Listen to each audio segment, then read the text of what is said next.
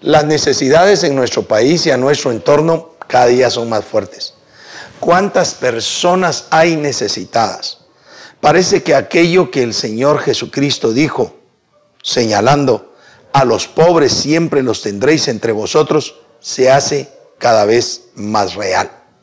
Y es claro, es evidente, la distribución de la riqueza en nuestro país es desigual. Pocos la tienen y la mayoría pasa necesidades. Pero también constantemente escuchamos a las personas decir, no tengo con qué ayudar. Vino fulano a pedir, yo no tenía nada. Constantemente nos encontramos al desafío de, ¿y cómo ayudar? ¿De qué manera? Y parecería que nos hemos estado enfrascando solamente en dar asistencia económica, alimentaria y en algunos casos de salud. Porque todo lo hemos enfrascado hacia nuestra posibilidad y dentro de ello nuestra materialidad. Cuando tenemos recursos somos capaces de comprar granos, comprar alimentos y llevarle a los necesitados. Cuando sabemos de personas que carecen de salud, inmediatamente hacemos colectas para proveerle medicamentos o asistencia médica.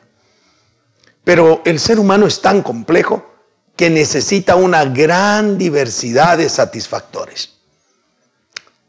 Pero nosotros los hijos de Dios, las hijas de Dios, debemos estar constantemente pensando en cuál debe ser nuestra acción cuando delante de nosotros se presentan aquellas personas necesitadas. A mí me ha atraído profundamente la historia que se narra en el libro de los Hechos capítulo 3 en sus primeros versículos. Resulta que en cierta oportunidad Pedro y Juan se dirigían, dice la escritura, en la hora de la oración al templo. Y que cuando se estaban acercando allí, había una persona que era llevada todos los días y que era paralítica.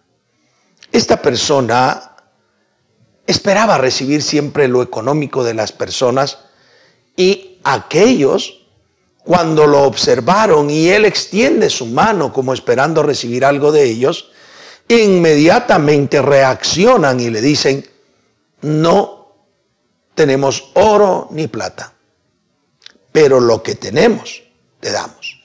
En el nombre de Jesucristo de Nazaret, levántate y anda. Y tomándole la mano, sus tobillos fueron afirmados, y aquel hombre se levantó y entró saltando al templo, dando gloria al Señor. Esa es la narrativa que está Hechos 3, 1 al 8. Pero yo quiero que usted ponga mucha atención a eso. ¿Qué es lo que nosotros debemos hacer cuando nos enfrentamos ante las necesidades de las personas?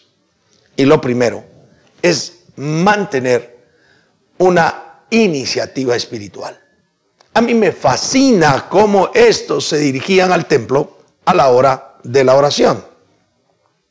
Ellos iban con el deseo de buscar de Dios, con el deseo de hablarle al Todopoderoso.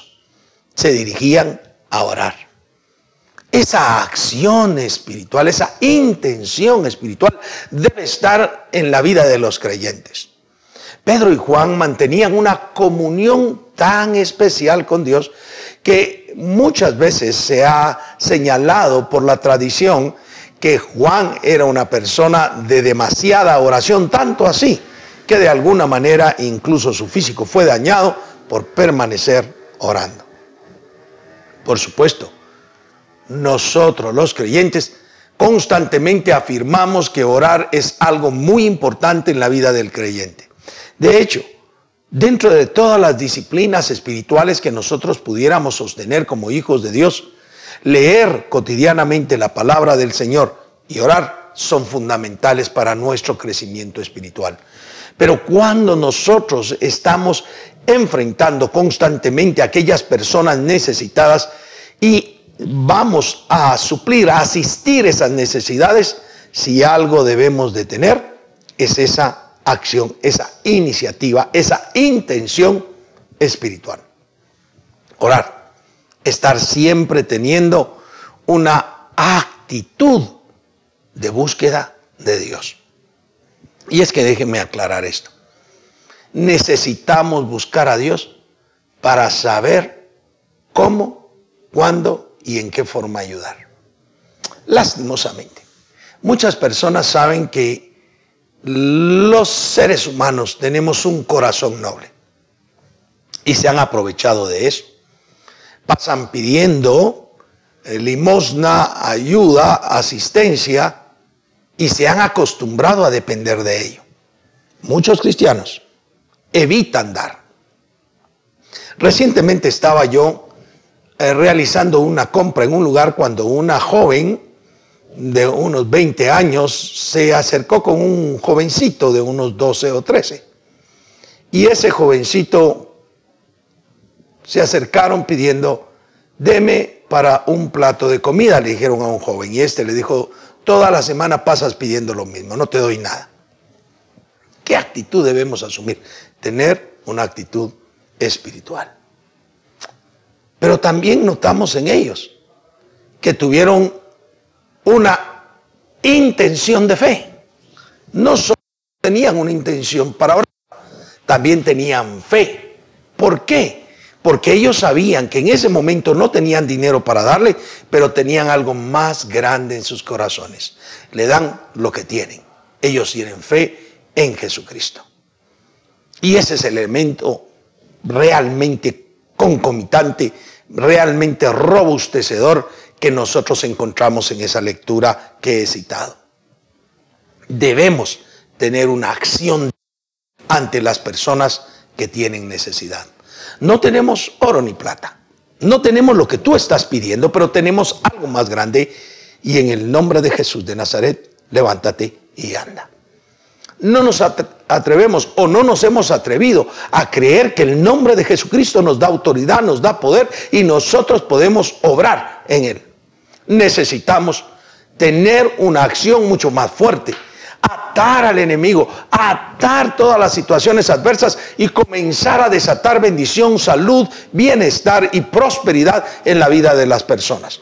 Pero necesitamos tener fe, necesitamos creer que Jesucristo tiene la autoridad y que nosotros ejecutamos en el nombre de Él eso para que las personas sean bendecidas y beneficiadas para la gloria de Dios.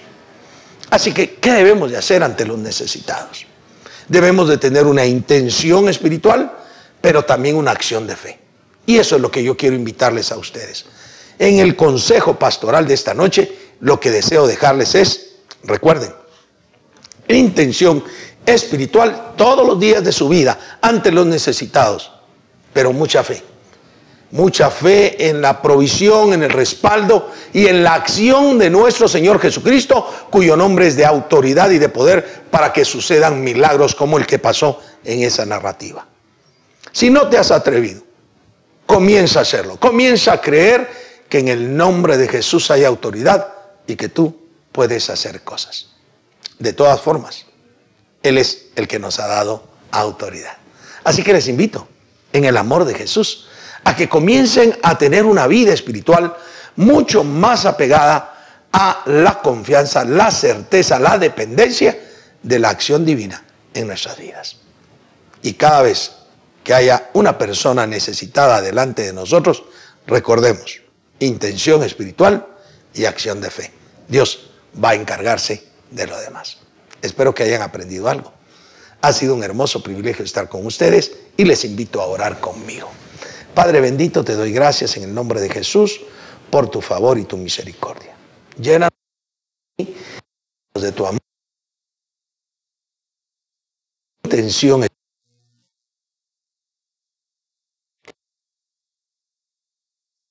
en el nombre poderoso de Jesús y que podamos ser aquellas personas que trasciendan en la edificación de otros. Te amamos en el nombre de Jesús. Amén y amén. Bien, ha sido un hermoso privilegio. Les espero la próxima. Y sobre todo recuerden que Dios quiere usarles. Y ustedes y yo podemos hacer grandes cosas en el nombre de Jesús. Dios los guarde. Hasta la próxima.